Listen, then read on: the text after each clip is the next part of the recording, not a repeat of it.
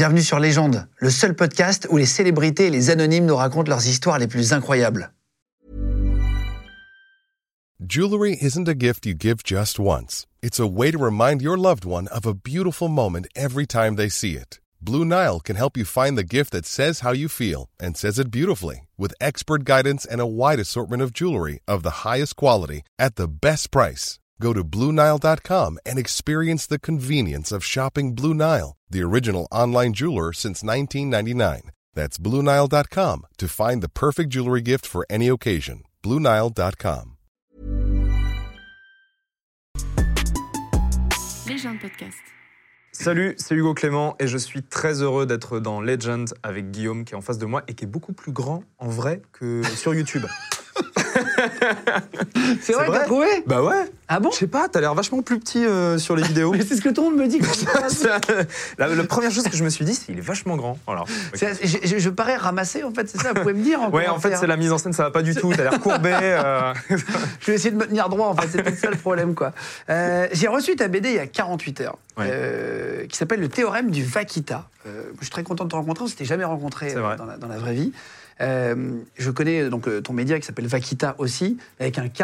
Ouais, tout à Euh, fait. Voilà, que je, je suis, je regarde tout ce que vous faites et tout, c'est super quali, vous faites plein de- d'enquêtes et que ça, c'est hyper intéressant.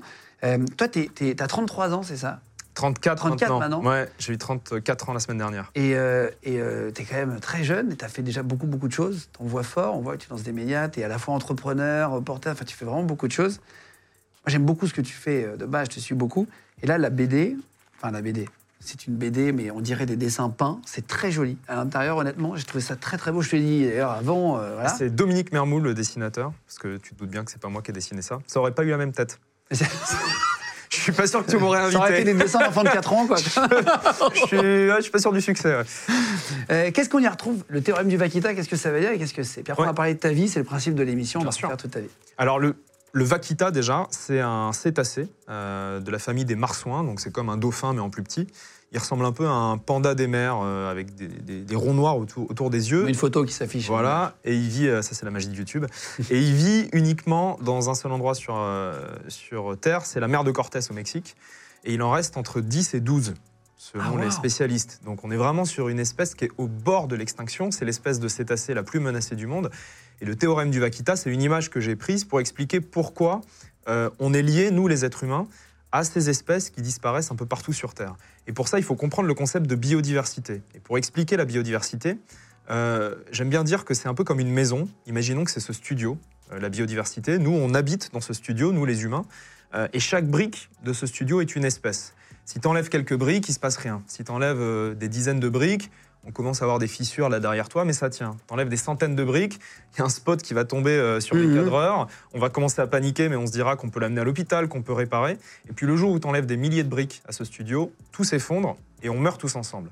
Et ben, la biodiversité, c'est ça, c'est de comprendre qu'on a besoin des autres animaux, on a besoin d'espèces en bonne santé pour être nous-mêmes en bonne santé. Et nous, les êtres humains, on a parfois tendance à penser qu'on peut vivre seul, qu'on peut, grâce à notre technologie, survivre au milieu d'une forme de cimetière où il n'y aurait pas d'autre forme de, de vie. Euh, c'est évidemment une énorme erreur parce que la biodiversité, c'est ce qui nous permet de manger. Évidemment, les abeilles, par Voilà, exemple. exactement. Les insectes pollinisateurs, c'est grâce à ça qu'on peut faire de l'agriculture. C'est ce qui nous permet euh, de nous soigner. Euh, les molécules de nos médicaments se trouvent dans la nature. S'il n'y a pas de forêt, il n'y a pas de molécules, Dans les euh, il n'y a pas de plantes, médicaments. partout, ouais. Exactement. Euh, c'est ce qui nous permet même de respirer. Euh, puisque la majorité de l'oxygène sur Terre est produit euh, soit par euh, les forêts, soit par les océans. Et donc, si tu enlèves cette biodiversité-là, tu n'as tout simplement plus d'oxygène, donc plus d'espèces humaines. Donc, on est lié aux autres. Et c'est ce que j'essaie d'expliquer dans cette BD. Euh, pour comprendre un peu, j'ai vu que tu t'étais fait attaquer par des chasseurs, par des braconniers. euh, à des moments, tu t'es retrouvé avec du poisson dans ta voiture. euh, tu aurais pu te faire arrêter comme braconnier pendant euh, 15 minutes, tu vois ce que je veux dire, si c'était Ouais. arrivé là à ce moment-là. Euh, T'as l'impression que tu fais un métier dangereux, puis après on va reprendre ta vie pour comprendre comment t'es devenu justement euh, amoureux de, tout ça et comment ça s'est vraiment euh, présenté à toi ce sujet pour en avoir autant envie de le défendre, etc. Je dirais pas que c'est un métier dangereux en France aujourd'hui euh, d'être journaliste. On a la chance d'être dans une démocratie où euh, la presse est libre, euh, peut travailler comme elle le veut. Et, et moi, quand j'enquête sur les sujets environnementaux en France, parfois tu reçois des menaces, des insultes, des pressions, mais concrètement, je risque pas ma peau. Euh, en revanche, et c'est ce que j'explique dans cette BD, euh, au Mexique, euh, au Congo, les gens qui non seulement défendent l'environnement, mais aussi les journalistes qui enquêtent sur ces questions-là, risquent concrètement leur vie. Au sens propre. ouais. Au sens propre, risquent d'être enlevés, risquent d'être tués, risquent de voir leur famille se faire kidnapper. Donc le métier de journaliste d'investigation, en fonction du pays où tu te trouves, peut être un métier extrêmement dangereux. En France, c'est pas le cas. Ça ne veut pas dire qu'il n'y a pas de pression, ça ne veut pas dire qu'il n'y a pas de problème, ça ne veut pas dire qu'il y a des journalistes de euh, qui sont menacés, voilà, mais concrètement, ça n'a rien à voir avec le Mexique, par exemple. Oui, Euh, ouais, c'est très Mais- différent. Mais parfois, on va en parler tout à l'heure, mais quand tu t'attaques à des lobbies de tout, tout style, Ah oui, euh, j'imagine que tu dois recevoir des messages. J'ai l'impression que toi, c'est assez marrant parce que, on va y revenir après, mais à un moment donné, tu t'étais fait euh, reprocher parce que toi, tu fais vraiment ce que tu as envie de faire. Mm. Et parfois, tu te fais reprocher d'aller à un débat parce qu'il y a des gens d'un parti politique, tu te fais reprocher là. Et j'arrive pas à savoir, je, voyais ta réponse, j'arrive pas à savoir si ça te touche ou si tu t'es complètement fermé et tu arrives à être hermétique, et dans, dans le sens où tu suis ta ligne directrice et tu te. Ouais. Voilà, tu t'en fiches Ouais. du. C'est un juste milieu, c'est-à-dire que je pense qu'il ne faut pas être complètement fermé aux critiques, parce que sinon, euh, ça veut dire qu'on n'écoute rien, Oui, t'écoutes plus et les gens, puis ouais. voilà, qu'on est tout seul, et puis qu'on fait comme si les autres n'existaient pas. Il faut entendre les critiques qui sont faites. Puis quand tu es exposé médiatiquement, ce qui est ton cas, ce qui est le mien, déjà c'est parce qu'on l'a choisi. Personne ne Mhm. nous force à faire ce métier. On n'est pas euh, dans une usine à faire les 3-8, euh, à se casser le dos pour gagner un SMIC. C'est un choix. qu'on- Et on sauve pas des vies. et on, voilà, et on, et on sauve pas des vies. Donc, euh, Peut-être animal enfin, en tout cas, on, on- on a choisi ce métier et on sait ce que ça implique. Ça implique d'être exposé, ça implique d'avoir des gens qui nous critiquent, ça implique d'avoir des commentaires négatifs. Soit on l'accepte, soit on fait autre chose. Euh, donc il faut accepter la critique. Après, euh, moi, ça me fait pas dévier de ma ligne dans le sens où euh, mon travail, c'est journaliste, c'est de révéler des informations, c'est de défendre certains sujets qui me semblent essentiels. Et c'est pas parce que euh, certains lobbies, certains groupes de pression, certains anonymes sur Internet vont insulter ou faire des menaces que je vais changer quoi que ce soit. Et en l'occurrence, tu parles de la polémique qu'il y a eu quand je suis allé débattre avec Jordan Bardella, le patron du Rassemblement national, Qui est venu ici d'ailleurs, on reçoit tous les qui est venu ici, ah, je ne savais pas, d'accord, euh, en une soirée organisée par Valeurs Actuelles. Et on m'a reproché, certaines personnes à gauche m'ont reproché en disant que on ne doit pas débattre avec euh, le Rassemblement national, on ne doit pas parler d'écologie avec l'extrême droite, etc. Bon, moi je trouve que c'est complètement euh, aberrant puisque c'est vraiment un sujet qu'on doit porter partout. Et évidemment qu'il faut parler avec. L'écologie ne doit pas être de droite ou de gauche d'ailleurs. Eh, L'écologie, pour moi, ça doit dépasser les partis politiques. Et de voir aujourd'hui que certains militants politiques veulent quelque part s'approprier l'écologie en disant en gros il faut être de tel parti pour être écolo et tous les autres comprennent Ah oui, Je pense que c'est une grosse erreur parce que euh, on habite a- tous sur Terre. on, a- on habite tous sur Terre, on est soumis aux mêmes euh, problèmes environnementaux et on doit surtout essayer de se parler pour surmonter les problèmes ensemble. Et la vraie victoire de l'écologie, à mon sens, ce sera le jour où tous les partis politiques, quels qu'ils soient, auront ouais. un programme ambitieux pour les animaux, pour la nature, pour la biodiversité. Donc moi, c'est ce que je porte en fait. C'est et, et je pense que c'est le métier de journaliste aussi de porter des sujets qui sont d'intérêt public, qui sont importants, et, euh, et d'apporter des informations là-dessus.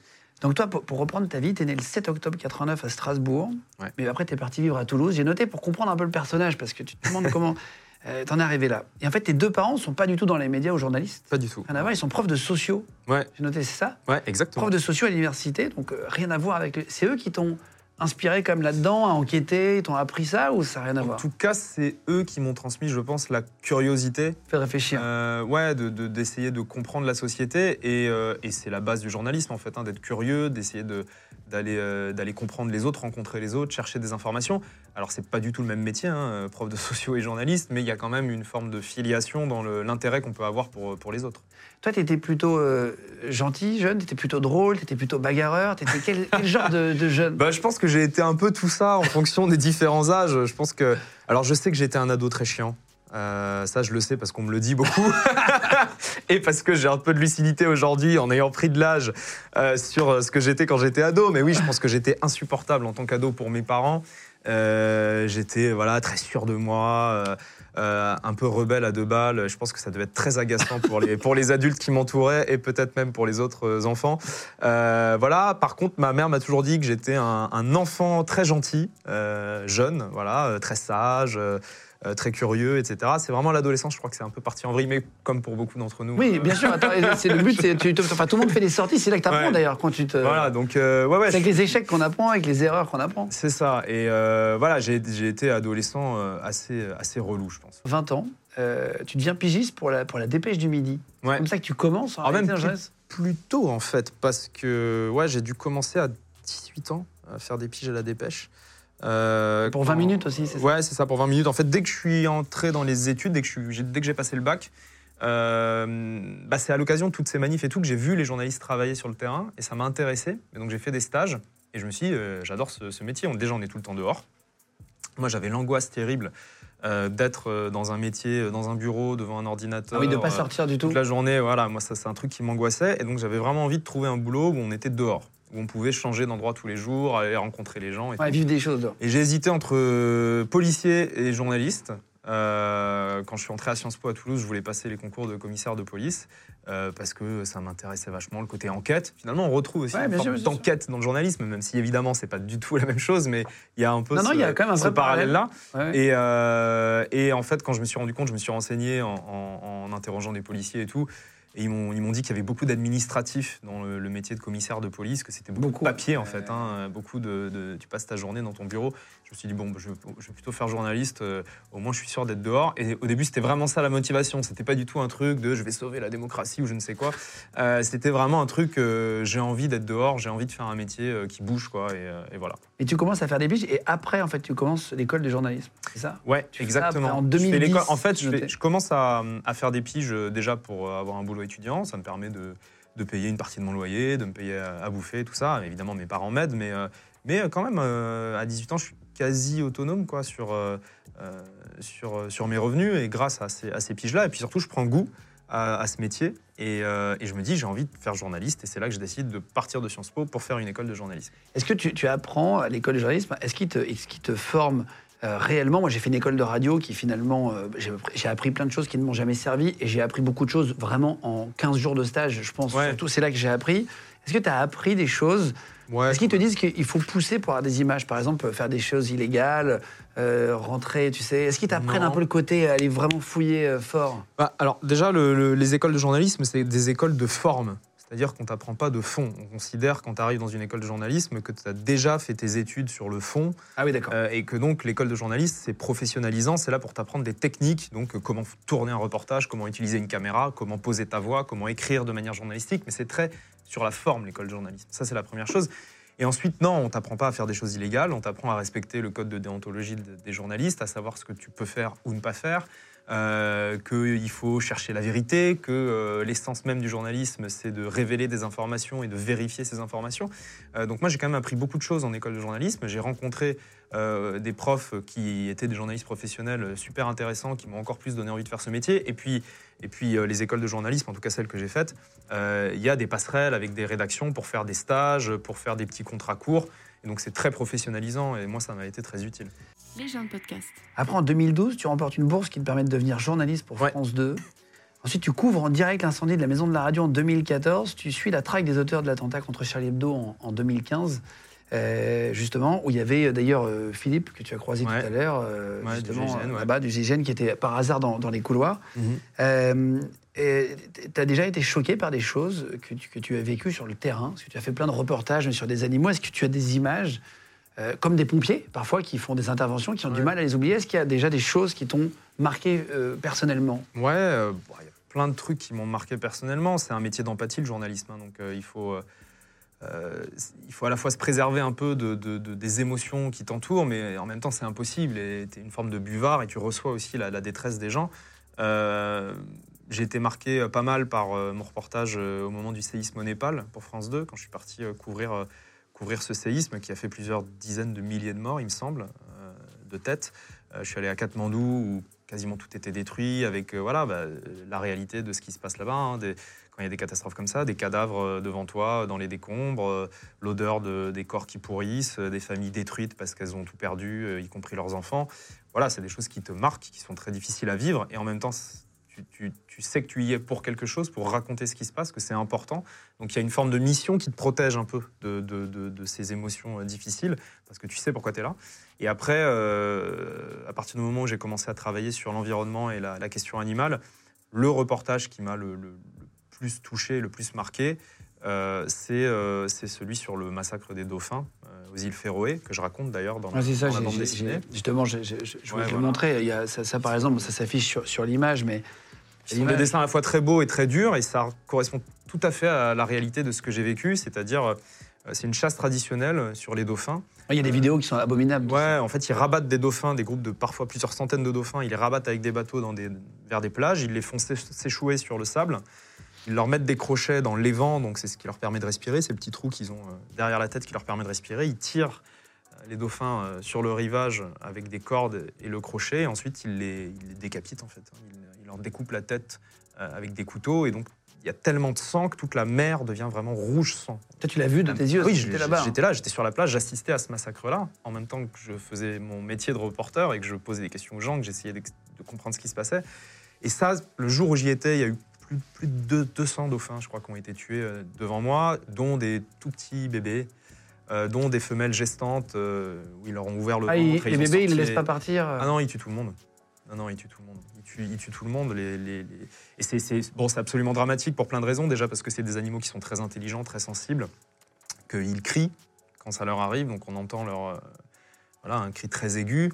Que ces dauphins-là, en, en l'occurrence les dauphins globicéphales, j'avais nagé avec eux quelques semaines auparavant, euh, avec Guillaume Néry, champion du monde d'apnée, qui m'avait amené rencontrer ces dauphins, qui sont des créatures magnifiques, très douces, qui tournent autour de toi, qui te regardent, alors que elles pourraient en un coup de nageoire te, te- te mettre KO. Non, elles, sont, elles font très attention à toi. Et quelques semaines après, je me retrouvais euh, sur une plage avec des humains qui les massacrent, euh, alors que c'est pas du tout une nécessité. Les Ça, pour quelle raison? C'est pas alors pour c'est la tradition. Euh, à une époque, il y, a, il y a- il y a très longtemps, ça permettait de nourrir la population des îles Féroé, qui sont un archipel perdu un peu euh, au nord du Danemark, euh, parce que c'est difficile d'y faire de l'agriculture, c'est un climat qui est très rude. Oui, il fallait Donc pendant longtemps, la population était pauvre et euh, se nourrissait avec ces, dauphins. Ça, ça peut se Aujourd'hui, comprendre. hein, Ça, ça peut se comprendre, évidemment, c'était une nécessité. Aujourd'hui, c'est plus du tout le cas, puisque les îles Féroé, c'est une île, un archipel qui est très riche, qui a un niveau de vie Ah oui, ok. ah oui, as un, ni- un niveau de vie qui est très supérieur au niveau de vie moyen en Europe. Donc, c'est des gens qui sont, qui, sont, qui sont riches pour la plupart, avec une énorme industrie, notamment d'élevage de saumon.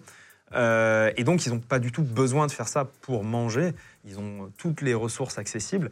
Euh, et d'ailleurs, la grande majorité de la viande de ces dauphins euh, n'est pas consommée.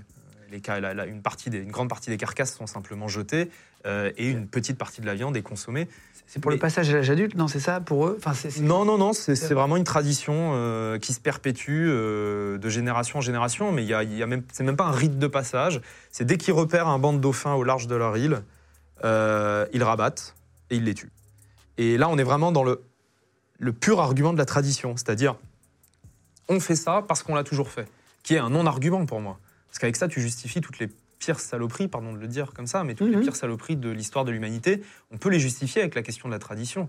Euh, si on, euh, sans parler des animaux, mais si on parle de, de- de nous, les humains, l'excision des petites filles dans certains pays d'Afrique, c'est une tradition qu'on pratique depuis toujours. Est-ce qu'il faut pour autant continuer cette pratique-là? Je ne le pense pas. Je ne pense pas que le fait qu'on fasse quelque chose depuis longtemps soit une bonne justification pour continuer à le faire. Il faut se poser la question de pourquoi on le fait. Et ce que je raconte dans la BD, c'est que il ne s'agit pas de construire un monde sans violence. Un monde sans violence ne ne peut pas exister. Pourquoi? Parce que nos écosystèmes sont bâtis en partie sur la violence. Quand un loup mange un chevreuil, quand un lion mange une gazelle, c'est violent. Le, c'est très violent. le chevreuil souffre Les gens, ah, bien sûr. atrocement. Les gens se rendent pas compte, mais parfois tu vois des images de la, de la Voilà. jungle ou de. La violence a- existe dans la nature. Et j'ai violent. et j'ai même envie de te dire que la nature est bâtie en partie sur cette violence. Donc paradoxalement, imaginer un monde sans violence, c'est imaginer un monde sans vie, puisque le- les écosystèmes ne pourraient pas fonctionner. Par contre, il faut qu'on se pose la question de la nécessité de la violence qu'on inflige. Quand le lion il mange la gazelle, c'est pour survivre. S'il tue pas de gazelle, il meurt. Quand le loup tue le chevreuil, c'est pour survivre. Si le loup ne tue pas d'animaux, il meurt. Quand nous, on massacre des dauphins aux îles Féroé par tradition, quand on massacre un taureau dans une arène de corrida pour s'amuser, quand on va faire de la chasse à court, euh, où on va poursuivre un cerf pendant des heures et des heures avec des meutes de chiens pour ensuite donner la viande aux chiens, on le fait pas pour survivre, on le fait pas parce qu'on est obligé de le faire. Quand on enferme des milliers, des millions de poulets, de cochons dans des bâtiments fermés pour consommer des quantités de viande énormes qui sont sans aucun rapport avec ce dont on a besoin pour vivre, c'est pas de la nécessité. On pourrait se passer de cette violence. Et donc, ce que je pose comme question dans cette BD, c'est euh, pourquoi ne pas se passer des violences qui ne sont pas nécessaires? Ouais. Euh, on va reparler du, du- du- Toi, tu es vegan? Non, je suis végétarien. Végétarien C'est-à-dire que je mange pas de viande, pas de poisson, mais je mange encore des, des œufs et des produits laitiers. Peu, mais j'en mange. Ah, ok, ok. C'est- ta seule source de protéines? C'est- Les protéines, en fait, il y en a partout. Et il y en a notamment beaucoup dans les légumineuses, tout ce qui est lentilles, pois, etc. euh, où il y a un, un taux de protéines qui est largement équivalent à celui de la viande. Donc il n'y a aucun problème de protéines. On va y revenir, ça c'est un sujet intéressant. Juste pour terminer sur les dauphins, Ouais. quand tu vois ça, tu peux pas intervenir? Ben non, de toute façon, en vrai, il te dirait Bah, dégage. déjà, c'est pas ton rôle, tu es journaliste. Donc tu es là pour raconter ce qui se passe. Tu pas là euh, pour euh, aller t'interposer sur euh, quelque chose, même si tu peux en avoir très envie. Et ensuite, ça servirait à rien parce que je suis tout seul avec une caméra, on est deux, et ils sont des centaines, donc ça n'aurait aucun Avec des sens. gros couteaux. Il y a une association, notamment Sea Shepherd, qui, qui défend les océans, qui pendant plusieurs années avait réussi à, à bloquer cette chasse euh, en intervenant avec des bateaux et en arrivant à, à- à libérer les dauphins, à les faire reprendre le large.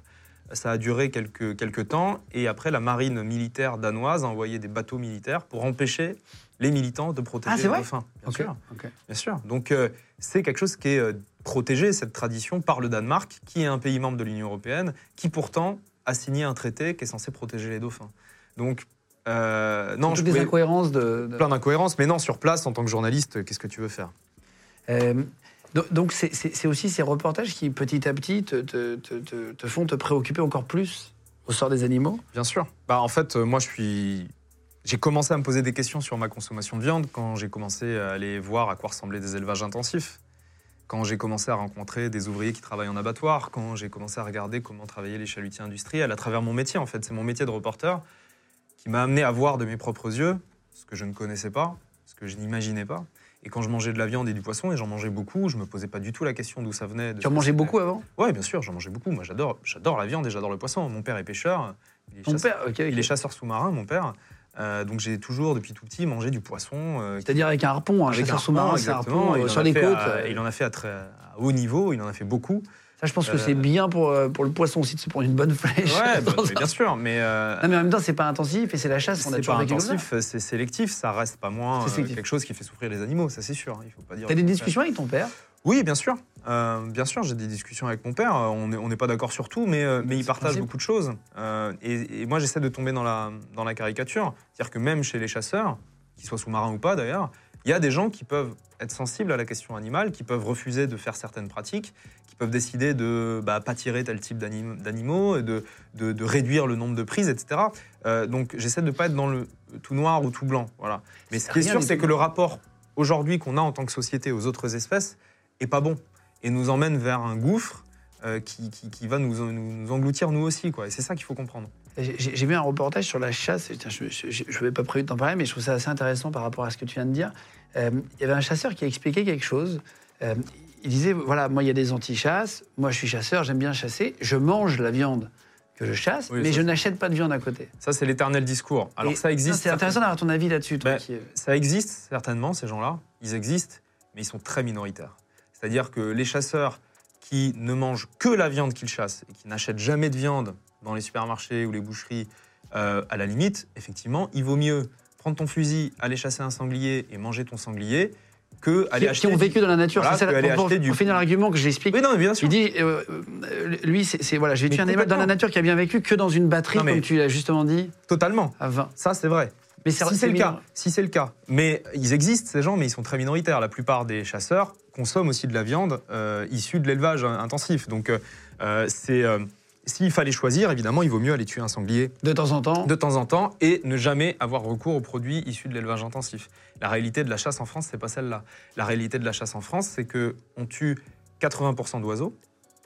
Dans la totalité des animaux tués à la chasse chaque année, c'est 80% d'oiseaux. Ok. notamment. Les canards, les Ouais, faisans. Des canards, euh, mais aussi des grives, euh, des faisans et des euh, perdrix issus d'élevage. C'est-à-dire qu'on élève des faisans et des perdrix dans des cages qu'on lâche en ouvrant le camion et ensuite on leur tire dessus pour s'amuser. Là, il faut m'expliquer où est le rapport à la nature, puisqu'on chasse des animaux d'élevage qui n'ont en plus aucune chance puisqu'ils ont grandi en captivité. Donc ils ne savent même pas comment se déplacer dans la nature. Il y a- il y a ça Les en gens qui habitent à la campagne, moi quand j'ai grandi à à Pont-Pertusa, au sud de Toulouse, euh, et que tu allais te balader un peu dans les coteaux ou au bord des champs, tu croisais souvent des faisans un peu perdus euh, qui venaient te voir, limite te manger dans la main, parce que c'est des animaux d'élevage qui ont été lâchés pour la Ah chasse, oui, qui évidemment ouais. n'ont aucune chance, Donc ils n'ont pas peur de l'humain. qui n'ont pas peur. Et puis on, on chasse quoi aussi? On chasse des renards, des blaireaux.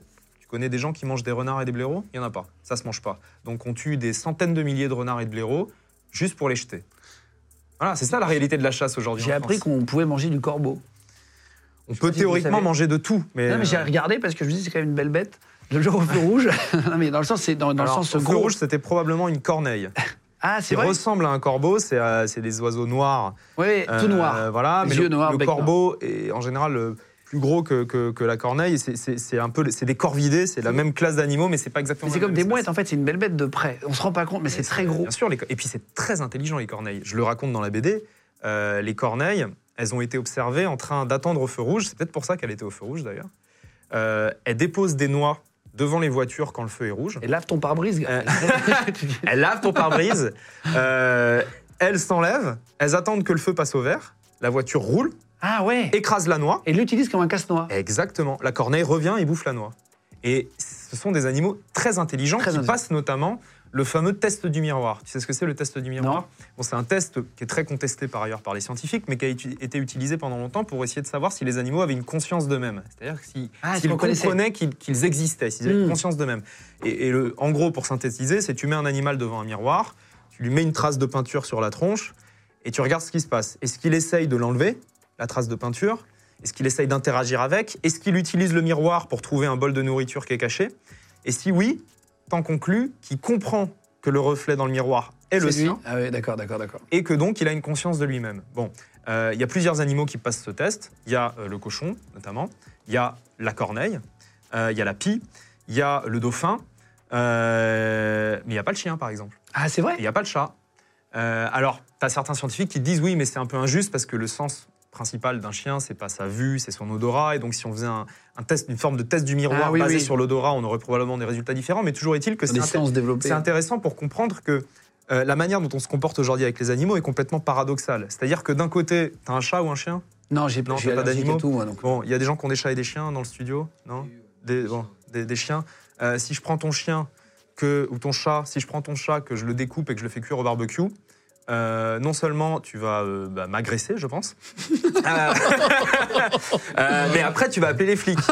Parce que c'est interdit de le faire.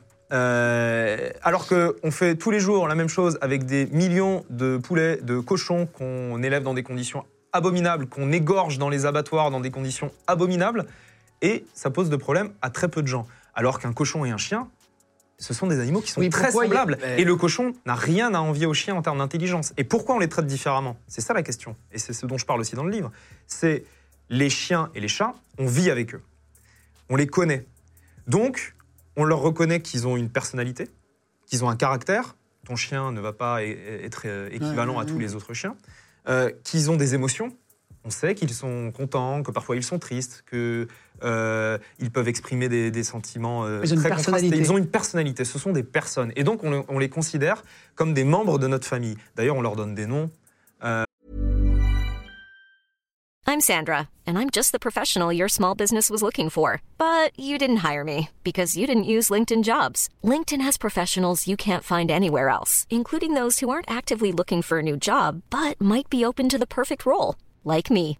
In a given month, over 70% of LinkedIn users don't visit other leading job sites. So if you're not looking on LinkedIn, you'll miss out on great candidates like Sandra. Start hiring professionals like a professional. Post your free job on linkedin.com/people today. Euh, on connaît parfois leurs ascendants, ils ont une histoire. Euh, à l'inverse, les animaux qui sont dans les élevages intensifs, que ce soit les poulets, les cochons, etc., mais j'aime bien l'exemple du cochon parce que c'est similaire, un peu similaire à un chien, on les connaît pas. On vit pas avec eux. Ils sont enfermés dans des bâtiments, on ne les voit jamais. C'est quand la dernière fois que tu as vu un cochon de tes propres yeux Bah, non, mais moi j'habite à la campagne, donc T'habites à la campagne, Je viens de la campagne. mais même à la campagne. Non, C'est quand la dernière Moi fois que j'emmène mon fils dans des, dans des fermes. Bon, donc, euh, la semaine dernière, mais oui, Ok, oui. dans des, dans fermes pédagogiques. Exactement. Bon, voilà. Donc, ce sont des fermes où on n'abat pas les animaux. Ah bah non. Dans Non, Il y a une ferme de Galie, par exemple, euh, à côté de Paris, vers Versailles, où tu as des animaux et tu as plein d'enfants qui viennent. Ouais. Tu peux leur donner à manger ce qu'ils mangent. Oui. Si tu peux acheter un petit sachet de machin, tu te donnes, etc. Donc, toi, tu vas dans les fermes pédagogiques. Mais la grande majorité des gens qui regardent cette vidéo, je pense, n'ont pas vu de cochon de leurs propres yeux ces derniers mois, voire ces dernières années, voire peut-être même jamais. Pourquoi? Parce que 95% des cochons qui sont élevés en France sont élevés en élevage fermé sur caillebotis. Le caillebotis, c'est le, le sol qui est grillagé pour laisser passer les excréments et ne sortent jamais du bâtiment. 95% des cochons élevés Ne en voient France, pas le jour. c'est ça, ne voient pas le jour. 4%, c'est de l'élevage en bâtiment fermé. Ils ne sortent pas non plus, mais sur paille. C'est de la paille et pas des caillebotis. Et 1%, c'est l'élevage plein air. Donc l'élevage plein air de cochons en France aujourd'hui, c'est 1% des cochons produits. Donc c'est normal qu'on ne connaisse pas les cochons. Ils sont enfermés, on les voit jamais. Et ils sortent pour aller à l'abattoir. Les rares fois où on les voit, la plupart des gens, c'est sur les autoroutes, les aires d'autoroute, quand tu croises des camions, des bétaillères, Ouais, tu t'aperçois à travers des animaux, des cochons ou autres, qui sont en route pour l'abattoir. Et c'est pour ça qu'on a cette différence de comportement fondamentale entre les chiens et les chats d'un côté, parce que on les connaît, on vit avec eux, on les côtoie, c'est des membres de notre famille, et de l'autre côté, des animaux qu'on ne connaît pas, dont on a été complètement séparés par, euh, par le système d'élevage, et donc on s'en fiche un peu de ce qui leur arrive.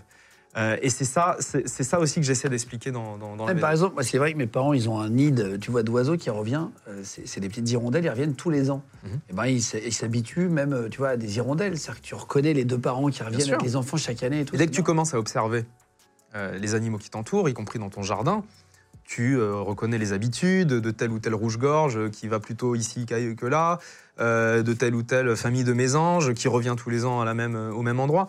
Bien sûr, il suffit d'observer, mais on a un mode de vie qui est de plus en plus urbain. Euh, on a une nature qui se dégrade, y compris à la campagne. Mhm. Euh, par exemple, dans des grandes plaines agricoles de culture, il n'y a plus de vie, il n'y a plus d'oiseaux, très peu, il n'y a plus d'insectes, très peu. On a perdu euh, 80% des insectes volants en Europe en 30 ans. Je ne sais pas si on se rend compte. Rappelons-nous quand on était, euh, toi et moi, euh, gamins, euh, quand on traversait la France avec nos parents pour aller en vacances avec la voiture. euh, moi, j'ai des souvenirs très clairs où on s'arrêtait régulièrement pour nettoyer le pare-brise parce qu'il y avait plein de petites bestioles qui s'écrasaient dessus. Aujourd'hui, c'est terminé. Tu peux traverser la France de Lille à Marseille et avoir un pare-brise nickel.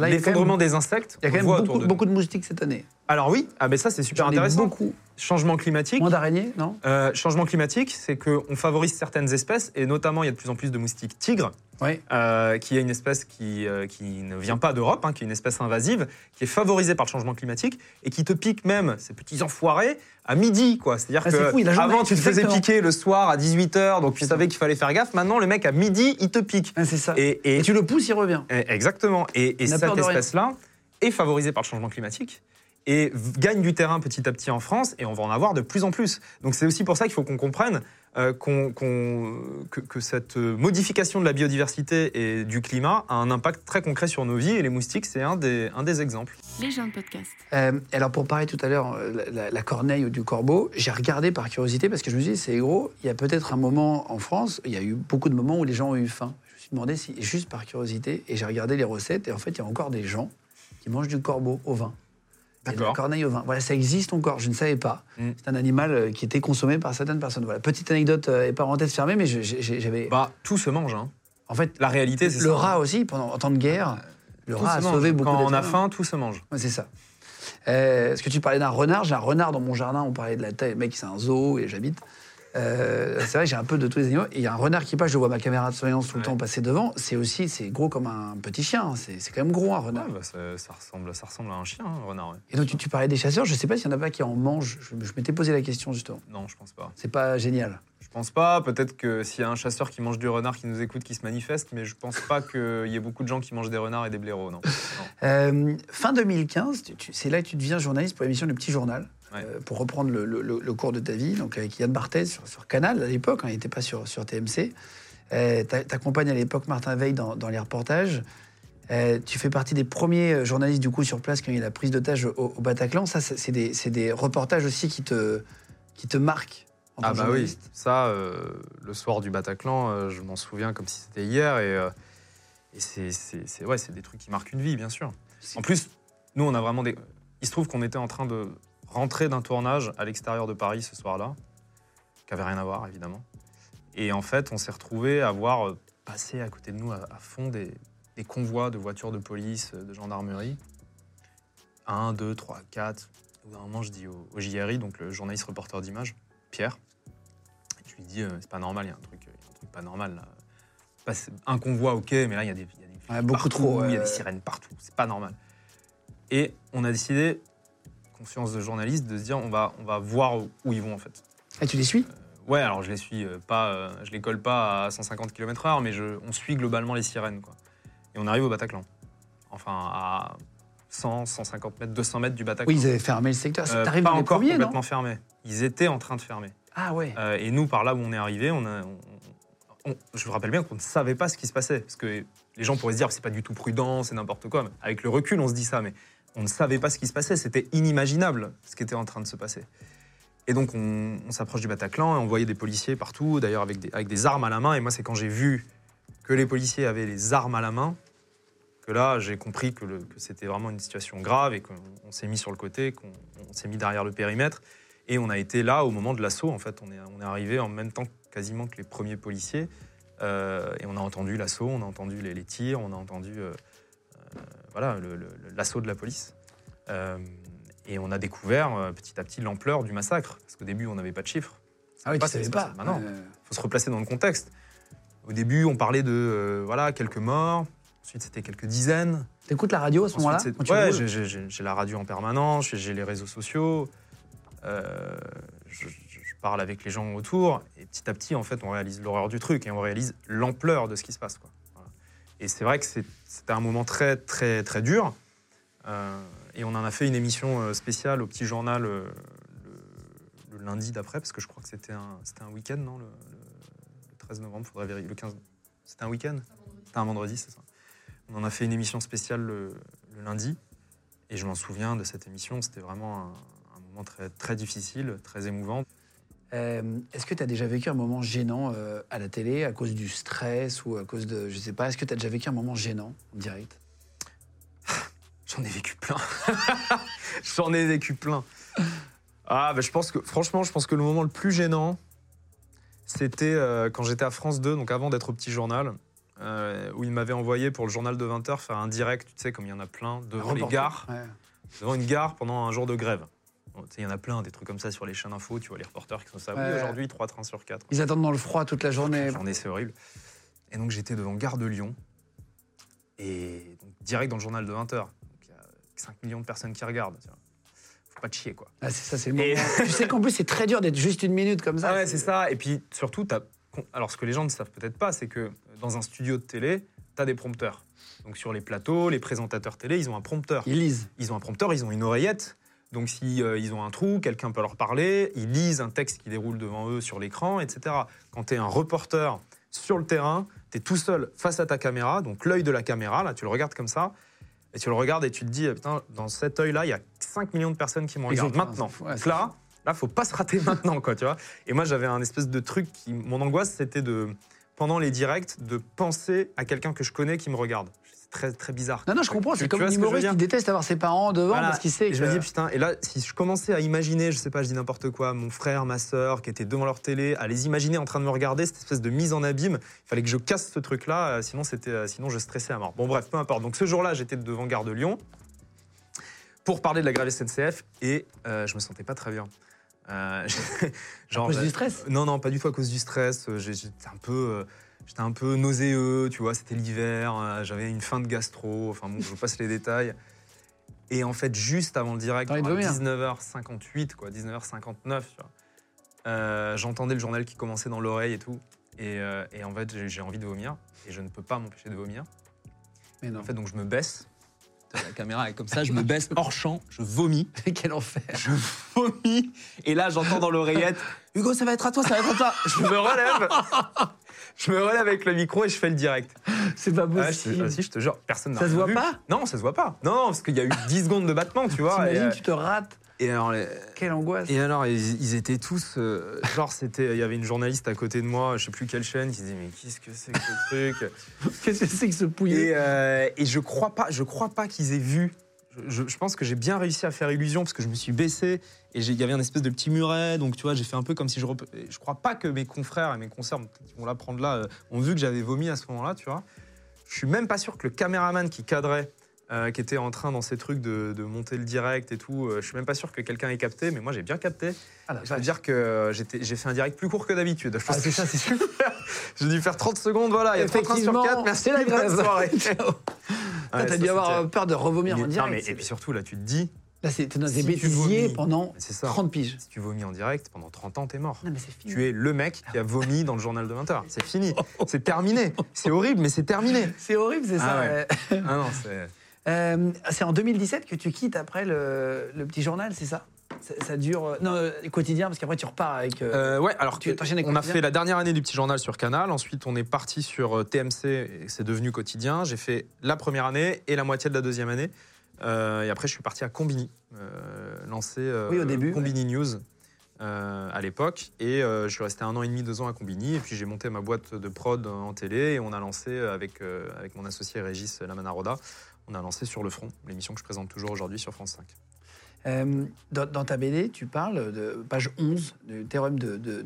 D'ailleurs, je rappelle, je mets un lien cliquable si vous voulez commander euh, la BD de, de Hugo. Euh, elle est cliquable en dessous de la vidéo. Voilà, vous pouvez cliquer sur le lien, comme ça je vous mettrai directement. Et Guillaume vous offre la moitié hein, du prix de la BD. Et, et donc, Pour toute BD achetée, Guillaume vous fait un virement de la moitié du et prix donc sur votre... c'est toi qui vas me donner la moitié de la BD. c'est chez Fayard, voilà, si vous la, si vous la cherchez à un moment donné. Page 11, j'ai appris quelque chose. Tu dis que tu as été surpris, en fait, euh, tu, Flipper le dauphin, je me rappelle Flipper le dauphin, Ouais. le dresseur de Flipper le dauphin, tu as Ouais. appris quelque chose sur lui. On connaît tous Exactement. Flipper le dauphin, Bah alors, le nom. Alors, ouais, tous, les gens d'un Peut-être certain âge comme ouais. nous. À l'époque c'est ça. Euh, Oui, en fait, Flipper le dauphin, dans, dans la série, c'était un dauphin, mais dans la vraie vie, c'était plusieurs dauphins. Qui étaient il était Oui, oui, oui. incarné par plusieurs dauphins euh, dressés. Euh, et le dresseur de Flipper le dauphin, c'était un, un gars qui s'appelle Rico Barry, qui aujourd'hui a plus de 80 ans. Euh, et, euh, et les dauphins étaient dressés au Miami Seaquarium, euh, qui est toujours un parc aquatique qui existe. Et, Rico Barry raconte comment l'une des dauphins qui incarnait Flipper, qui s'appelait Cathy, qui était, on va dire, l'incarnante principale, qui faisait la, plupart des scènes, en fait, un jour après un entraînement, c'est lui qui le raconte, hein, elle s'est suicidée. Alors comment, tu vas me dire? En fait, les dauphins, ils ont, ils ont pas une respiration réflexe. C'est-à-dire que nous, là, si on s'amuse à s'arrêter de respirer le plus longtemps possible, au bout d'un moment, qu'on le veuille ou non, notre corps va reprendre le dessus. On va Mais respirer, on ne va pas s'empêcher de respirer. Tu peux pas mourir étouffé tout seul volontairement. Non, tu peux pas Sans décider d'arrêter de respirer. Ce, ce n'est pas possible. Les dauphins, oui. Ils peuvent fermer l'entrée d'air et mourir. Euh, et il raconte, Rico Barry, et je le raconte dans la BD, comment à la fin d'un entraînement, Cathy, donc ce dauphin, l'a regardé, s'est laissé couler au fond du bassin et a arrêté de respirer, n'est jamais remonté. Alors qu'elle était en parfaite santé, qu'elle n'avait pas de problème. T'es autre, pas etc. âgé ou quoi. Et lui raconte que pour lui, c'est un suicide, que c'était lié à la grande détresse psychologique euh, liée aux conditions de captivité, hein, parce que des dauphins enfermés dans une piscine en béton sont malheureux. Hein, Dans la nature, ils parcourent des centaines de kilomètres euh, avec des groupes sociaux très complexes. Là, ils sont enfermés dans une piscine en béton toute leur vie. C'est comme si nous, on passait notre vie dans une cellule Une de cellule. 1 mètre sur 2 Mm. en béton sans jamais sortir. Voilà, ça- ils deviennent fous et ils souffrent. Euh, et donc Rico Barry, le dresseur de Flipper le Dauphin, raconte comment il a eu un déclic à ce moment-là et comment il s'est rendu compte que tout ce qu'il faisait, c'est-à-dire enfermer ses dauphins, les dresser pour le, amuser des êtres humains, euh, était injustifiable et il a décidé de quitter ce monde-là et de libérer des dauphins euh, enfermés en captivité. en- Il a libéré les dauphins libéré du, lui-même des dauphins. Miami. alors pas, non pas ceux-là parce qu'ils étaient dans des piscines en béton, mais à l'époque il y avait encore des dauphins qui étaient détenus dans des bassins en pleine mer avec du grillage et il allait couper les grillages de certains bassins pour que les dauphins qui venaient d'être Ah oui. capturés puissent s'échapper. Comme les élevages de saumon, des grandes Ouais, exactement. Et il a monté ensuite une asso euh, qui s'appelle The Dolphin Project, qui existe aujourd'hui et qui consiste à récupérer des dauphins issus des parcs euh, d'attractions pour les réhabituer un peu à l'océan petit à petit et finir par les relâcher. Euh, toi, tu fais beaucoup de, de- Attention à l'écologie, là on parle d'animaux, mais tu es très euh, porté sur l'écologie aussi. Mhm. Je vais te citer des choses, et tu vas me dire si au quotidien tu le fais, pour essayer d'évaluer ton niveau, euh, tu vois, euh, au, au quotidien à toi. Alors, il y a des choses qu'on connaît tous, il y a des choses qu'on ne connaît pas. Est-ce que déjà tu tries tes déchets? Est-ce que tu commences? Oui. Est-ce que tu as ta poubelle jaune, machin? Oui, j'ai ma poubelle, je trie mes déchets, j'ai mon compost. Est-ce que tu... Alors, bientôt, le compost, si je ne dis pas de bêtises, va être obligatoire, non? Je sais pas. Je crois que Je- ils j'ai ont- ils. Je crois qu'il y a une loi qui vient de passer. Je sais qu'il y a des de collectes qui sont mises en place maintenant dans les grandes villes. Et je sais qu'à Paris, tu as des points, dans les, des points de dépôt dans les rues où tu peux déposer tes matières organiques. Euh, mais je ne sais pas si ça va Je, venir je crois, je, je- que ça va être obligatoire dans tous les foyers, y compris les appartements. On vérifiera. Anti-compost. Euh, Est-ce que tu fermes les- le robinet quand tu te brosses les dents? Oui, Euh, Est-ce que tu fais des lessives à basse température? Oui, C'est vrai? Oui. Non, mais arrête. Pour C'est quoi à basse température 30 degrés? 30, ouais. Oui, bien sûr. Euh, Déjà, ça abîme moins les habits. effectivement. C'est vrai mettre des ampoules LED partout. Ouais. Ouais, mais bon. ça, c'est déjà, un- ça coûte moins cher en électricité. Oui, et puis ça, je crois que c'est un peu la base maintenant. euh, je pense que c'est devenu un peu la norme. Est-ce que tu bois de l'eau du robinet? Oui. Non, mais tu pourrais ne pas le faire pour des raisons, euh, tu vois, de, de- de choix, pensant que c'est moins bon, ou qu'il y a des produits. Non, non, non, oui, je bois l'eau du robinet, ouais. Euh, Est-ce que tu as mis un stop pub sur ta boîte aux lettres? On a cherché vraiment tous les trucs. euh. Non, je crois pas. Mais j'ai pas de pub euh, dans ma boîte aux lettres. J'ai pas de stop pub, mais je reçois jamais de pub. Est-ce que tu te déplaces à vélo? Oui, la plupart du temps. C'est vrai Ouais. En tout cas, à Biarritz, je me déplace beaucoup en vélo. euh, quand il pleut pas. Quand il pleut, je prends la voiture. On a une voiture électrique. Euh, Les gens doivent euh, être très pointueux sur, avec. oui, bah, J'ai vu sur fait, Internet. En hein. fait, c'est super intéressant ce que tu dis et ça, ça me permet de, de- de parler de ça. Euh, les petits gestes, c'est tr- c'est très bien, c'est très important de le faire. Déjà, là, ceux que tu as cités, c'est bien, mais c'est pas ceux qui ont le plus d'impact. Par exemple, réduire sa consommation de viande, ça a beaucoup plus d'impact. Euh, éviter les voyages en avion, ça a beaucoup plus d'impact, etc. Mais au-delà des petits gestes, il faut aussi bien comprendre que la responsabilité, elle repose pas seulement sur les individus. C'est pas seulement aux gens de changer dans leur vie des petites choses, ça suffira pas. Ce qu'il faut, c'est aussi des changements au niveau politique étatique. des changements de loi, euh, des changements au niveau des entreprises, et ça, ça passe par l'action collective, c'est-à-dire qu'il faut que les gens sensibles à l'environnement arrivent à se réunir dans des associations, etc., pour faire pression sur les politiques, pour avoir des changements de loi. Je te donne un seul exemple. Est-ce que c'est normal qu'en France, on laisse des chalutiers industriels hollandais de 140 mètres de long, qui sont des monstres, qui défoncent tous les écosystèmes, venir pêcher dans nos eaux territoriales, euh, épuiser nos stocks de poissons et concurrencer les petits pêcheurs artisans français moi, je pense que c'est pas normal et que ça devrait être interdit. Ça, c'est une question de loi et c'est pas le simple consommateur qui va pouvoir le changer. Après, évidemment, le changement individuel, c'est très important, euh, mais il faut éviter la course à la pureté écologique. Et ça, c'est vraiment fondamental. J'insiste là-dessus. Je le raconte aussi dans la BD. La course à la pureté écologique, qui consiste à dire que seules les personnes qui seraient exemplaires auraient le droit de parler, Parler d'écologie. Parce que personne, en vrai, est tout blanc ou tout noir. Exactement. Et surtout, personne n'est exemplaire, ou quasiment personne. Du coup, la conclusion de cette- ce raisonnement-là, c'est personne ne parle d'écologie. Mhm. Et moi, je connais plein de personnalités du monde des médias, euh, du cinéma, qui me disent régulièrement j'aimerais bien partager les pétitions, j'aimerais bien soutenir euh, les sujets que tu fais, etc. Et après, ils vont leur tomber dessus. Mais, mais après, si je le fais, il y a des gens qui vont me dire oui, mais regarde, tu partages ça pour les animaux, mais d'un autre côté, t'es allé en vacances en avion, euh, machin, donc t'es pas cohérent. Et en fait, ça, c'est terrible parce que ça bloque tout. Et ça donne envie de ne rien faire. Et, et c'est valable aussi pour certains discours du côté des militants écolos. Les discours qui sont trop radicaux, trop injonctifs, Oui, qui disent aux gens tu dois faire ça. Ouais, voilà, tu dois faire ça, sinon t'es un salaud. Mais ça, ça ne marche pas. Les gens ne marchent pas à la culpabilité. Moi, je suis pas devenu végétarien parce qu'on m'a dit il faut devenir végétarien.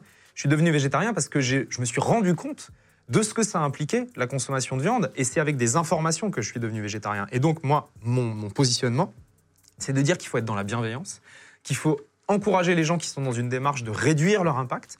Par exemple, quelqu'un qui réduit sa consommation de viande, c'est déjà super, bravo. Euh, si on lui dit oui, mais il faut être vegan, sinon rien, en fait, euh, ils vont vous dire bah, ok, mais dans ce cas, je fais rien. En gros, faut pas être extrémiste. Il faut pas autres. être extrémiste, il faut euh, encourager toutes les démarches qui vont dans le bon sens. Ce qui compte, c'est de réduire notre impact. Et par exemple, sur la question de la viande et des animaux, il vaut mieux avoir des millions de gens qui réduisent par 2, 3 ou 4 leur consommation de viande que quelques milliers de véganes qui ne mangent plus du tout Ultra radicaux. Ouais, bien sûr. bien Parce qu'en termes d'impact pour les animaux, pour les écosystèmes et pour les humains, c'est beaucoup plus efficace d'avoir un changement de masse de consommation. Donc pour ça, il faut être inclusif, il ne faut pas être sectaire, et il faut arrêter de, de- de- de- de- de culpabiliser les gens à outrance euh. quand ils font des efforts. Les gens qui font rien et qui s'en foutent et qui disent moi non, je m'en fous. Il y en a encore un qui disent ça. On m'a dit encore ça sur le plateau des grandes gueules récemment. hein. Euh, J'en ai rien à foutre de l'écologie. Bon bah ok, dans ce cas euh, très bien. Euh, moi j'ai rien contre culpabiliser ces gens-là. S'ils s'en foutent complètement et qu'ils estiment que c'est un sujet euh, inutile qui sert à rien, je pense que c'est très problématique. Mais les gens qui font des efforts, les gens qui reconnaissent qu'il y a un problème avec l'environnement et qui essayent de modifier les choses, il faut les encourager. Il faut Euh, pas chercher ce qui va pas quoi. D- Dernière petite question, mais est-ce que tu as acheté des poules? Il y en a Non. beaucoup qui achètent. J'ai des amis qui ont acheté des poules moi, pour avoir des œufs dans leur jardin. Euh, Ah ouais, c'est bien ça. Je me, je me suis dit que je te le demanderais parce que Non. c'est- c'est un vrai truc euh, apparemment euh, qui est génial. Voilà, J'ai un copain qui a acheté trois poules, il a plus besoin d'acheter deux. Non, j'ai un, un pote qui s'appelle David et qu'on embrasse, qui a des poules dans son jardin et qui me fournit en œufs euh, régulièrement. Ah c'est vrai. Les gens de podcast. Petite question pour la blague. Tu préférais que ton enfant soit chasseur ou boucher? Euh, j'ai envie de te dire que je vais faire une réponse très politiquement correcte, mais j'aimerais que mon enfant soit ce qu'il a envie d'être et que si ma fille décide d'être bouchère ou chasseuse, je l'aimerais quand même. Tu préférerais sauver un sanglier ou un chasseur? Je préférerais sauver un chasseur. Parce que euh, enfin, ça dépend de la situation. ça dépend quel chasseur. Je, plaisante. Je plaisante. Euh, non, mais c'est toujours le truc qu'on dit. Au, alors, ça, c'est une version que tu as, modernisée, mais nous- souvent, on nous dit et s'il y a une, une maison qui brûle, tu sauves le chien ou tu sauves le bébé? Bon, bah, Évidemment, tu sauves le bébé. Évidemment. Euh, mais ça, c'est un, c'est un- un- un faux problème parce que chaque espèce, que ce soit nous ou les autres animaux, accorde une importance prioritaire à leur propre espèce. Donc évidemment qu'en tant qu'être humain, tu vas d'abord te préoccuper du sort d'un humain que du sort des animaux. Mais cela dit, ça arrive combien de fois dans une vie de devoir choisir entre sauver un bébé et Non, un chien? évidemment. La plupart du temps, ça n'arrive pas. Ça n'arrive pas. Donc, on peut bien se comporter avec les humains et bien se comporter avec les animaux. Et Milan Kundera, célèbre écrivain qui nous a quittés récemment, disait la phrase suivante que j'aime beaucoup Le véritable test moral de l'humanité, ce sont ses relations avec ceux qui sont à sa merci, les animaux. Il expliquait que bien se comporter avec les humains, tu peux pas en tirer une fierté ou un orgueil, c'est normal. En fait, c'est normal de bien se comporter avec ses semblables. Par contre, bien se comporter avec les espèces et les créatures qui sont différentes de toi, là, c'est un vrai test moral. Pour terminer, parce que je sais que tu as un train, tu repars, euh, tu vas faire une Non, un émission. jet privé. On est... Scoop J'aurais dû, te la- j'aurais dû te lancer comme ça, premier degré. Dépêche-toi parce qu'il jet m'attend au. Bourget, là, et j'ai un, voilà. Euh, la limousine qui arrive, là, j'ai pas trop de temps. On a eu Thierry Ardisson euh, dans, dans, Oui, dans l'émission il y a que quelques, j'adore y a que j'embrasse. semaines. Euh, vous allez faire une émission ensemble, vous allez faire quoi? On va faire une émission. Je sais pas si vous l'avez annoncé déjà. Sur une ou- idée, si, si, on peut en parler. C'est une idée originale de Thierry qui est. euh, tu l'as vu dans l'émission et j'ai vu l'émission avec Thierry, euh, qui est une machine à idées. Thierry, il est formidable pour ça. Il a une idée de concept par minute. Tu vas dîner avec lui. À la fin, tu repars avec une liste de 15 trucs qu'on devrait faire. Euh, et euh, et c'est donc une idée de, de Thierry. Ça s'appelle Nos grandes décisions. Euh, c'est une émission de débat de société sur le service public en deuxième partie de soirée, euh, où on va parler de grands thèmes de société qui font l'actualité à travers le choix et la décision d'une personne, d'un cas particulier. Euh, Quelqu'un qui doit prendre une décision dans sa vie, qui ne sait pas quoi faire, il est face à un dilemme, que ce soit sur des questions professionnelles, personnelles, environnementales, écologiques, peu importe. Et donc il vient nous soumettre la grande décision qu'il doit prendre. On entend des experts, on entend des témoins qui se sont retrouvés dans une, situation similaire. Et à la fin, il y a le public qui vote pour savoir euh, qu'est-ce que le public ferait à la place de cette personne. Et à l'issue du vote du public, la personne prend sa grande décision. Ah oui, d'accord. Waouh, c'est le casting est difficile. Il faut trouver les. un gros travail de casting et c'est surtout un super concept qui permet de parler de thèmes de société très importants euh, à travers des cas particuliers et d'éviter un peu euh, ce que- ce qu'on peut voir parfois, des, des blablas entre experts sur des trucs très conceptuels. Là, on est sur du, du concret. Pour finir, dans le monde actuel, euh, toi qui as, tu as, tu as deux enfants, Oui, deux euh, filles. deux petites filles, dont une qui est née en janvier 2023, je crois. En euh, janvier 3 2020.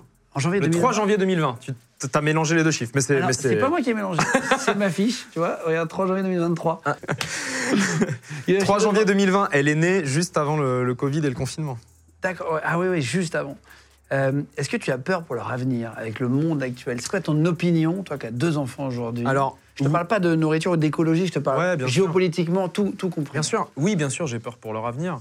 Quel parent aujourd'hui n'a pas peur pour l'avenir de ses enfants Et quel parent, j'ai envie de dire, de tout temps n'a pas peur pour l'avenir de ses enfants? Mais aujourd'hui en particulier, quand on voit le, le monde qu'on nous, annonce, qu'on nous annonce pour 2100, euh, à travers les rapports du GIEC, à travers l'effondrement de la biodiversité, à travers la multiplication des conflits, on le voit en ce moment avec ce qui se passe euh, en Israël et Palestine, euh, oui, on ne peut que être inquiet.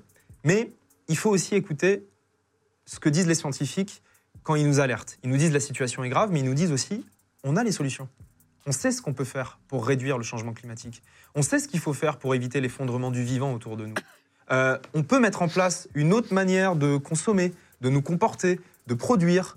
Euh, et il faut aussi écouter tout ça parce que c'est porteur d'espoir et ça nous montre qu'on n'est pas dans une situation d'impuissance. On n'est pas condamné à subir ces phénomènes-là. Et c'est fondamental, c'est aussi le message de cette BD, c'est de dire on peut agir, on doit agir et on n'est pas perdu. Moi, je suis pas un effondriste, c'est-à-dire que je crois en l'espèce humaine. Euh, je Oui, crois fait, qu'on est, euh, on je crois fera de- qu'on est capable du pire, et je le montre dans la BD. Je crois aussi qu'on est capable du meilleur, et je le montre aussi. Euh, Il y a beaucoup d'humains qui sont des humains formidables. Il n'y a pas que des crapules sur Terre, il n'y a pas que des gens qui détruisent les choses, Heureusement. Et donc je crois en la, en la capacité de l'humanité, au génie de notre espèce, d'arriver à sortir de cette situation. Je ne souhaite pas l'effondrement de l'espèce humaine. Euh, je souhaite qu'on arrive à continuer à vivre convenablement sur cette Terre en laissant un peu plus de place aux autres créatures, parce qu'on a besoin de leur laisser un peu plus de place pour pouvoir garder la nôtre. Euh, vous pouvez écouter aussi cette émission, sachez-le, en, podcast, hein, sur Spotify, sur, sur Deezer, sur Apple Podcast, Google Podcast. On est aujourd'hui troisième, je crois, sur, sur Spotify des podcasts français. Donc merci à vous tous de nous rejoindre de plus en plus nombreux. N'hésitez pas à nous laisser une petite note aussi. Ouais, merci beaucoup, on est trop contents. Je sais que vous adorez aussi écouter les émissions, c'est agréable à écouter. C'est qui les deux en premiers en podcast? Euh, Ça change souvent. Ça change. Ouais, ouais. On citera pas les concurrents. Euh, non, non, non, je pourrais les citer aujourd'hui, mais je les ai pas. En vrai, euh, je crois que c'est euh, Recherche de ton à la catalane. Ah. Voilà, bon, bref, mais. euh, Ok. Non, non, qui est, qui est très bien d'ailleurs, les podcasts. Mais on embrasse.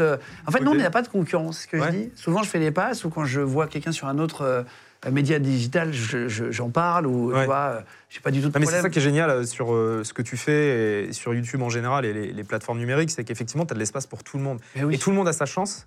Et tu peux partir avec très peu de moyens si tu as une bonne idée, un bon concept. Tu pas trop de barrières à l'entrée. euh, Contrairement aux télé. Contrairement à la télé. Oh. Où Voilà, la télé, tout de Tu fais suite. des c'est dossiers pendant des années. des frais et des frais. Un plateau, ça coûte une fortune. Et donc, bah, même si tu as une bonne idée, c'est dur de la concrétiser. Ce qui est génial avec. euh, Et c'est plus dur en les termes de liberté de parole, honnêtement, ayant vécu, euh, tu vois, la télé, M6, tout ça. Euh, même si on n'est pas bridé comme ça, mais sur les interviews, c'est plus facile d'être sur Internet parce qu'on peut parler de tous les sujets, Ouais. euh, de recevoir tout le monde. Tu vois, Thierry Ardisson, tu l'as vu, à parler de tout. Je Ouais. pense que le quart de l'émission ne pouvait pas passer à la télé, tu vois, quand il racontait des anecdotes Ouais. de fou. En tout cas, je vous mets le lien si vous voulez chercher la BD, comme je disais tout à l'heure, le théorème du Vaquita. Il est en, en lien cliquable sous la vidéo. Merci de vous abonner de plus en plus nombreux. Je mets tous les réseaux aussi d'Hugo si vous voulez le, le rejoindre partout. Merci beaucoup d'être venu. C'est un Merci, avec plaisir. grand plaisir. C'était super cool de discuter. Salut tout le monde. Salut. Les gens de podcast.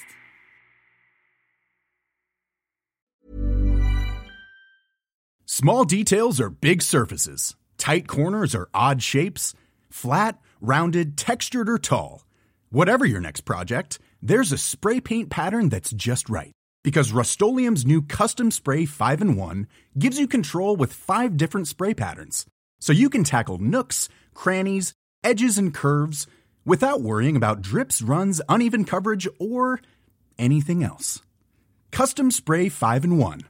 Only from Rust Mom deserves the best, and there's no better place to shop for Mother's Day than Whole Foods Market. They're your destination for unbeatable savings, from premium gifts to show-stopping flowers and irresistible desserts. Start by saving 33% with Prime on all body care and candles. Then get a 15-stem bunch of tulips for just $9.99 each with Prime. Round out Mom's menu with festive rosé, irresistible berry chantilly cake, and more special treats. Come celebrate Mother's Day at Whole Foods Market. Vous venez d'écouter un épisode de Légende. Retrouvez cette interview et toutes les autres sur nos réseaux sociaux, YouTube, Instagram, Snapchat et TikTok. Vous tapez Légende, L-E-G-E-N-D. Et si vous avez aimé ce podcast, abonnez-vous et pensez à lui mettre 5 étoiles. Merci.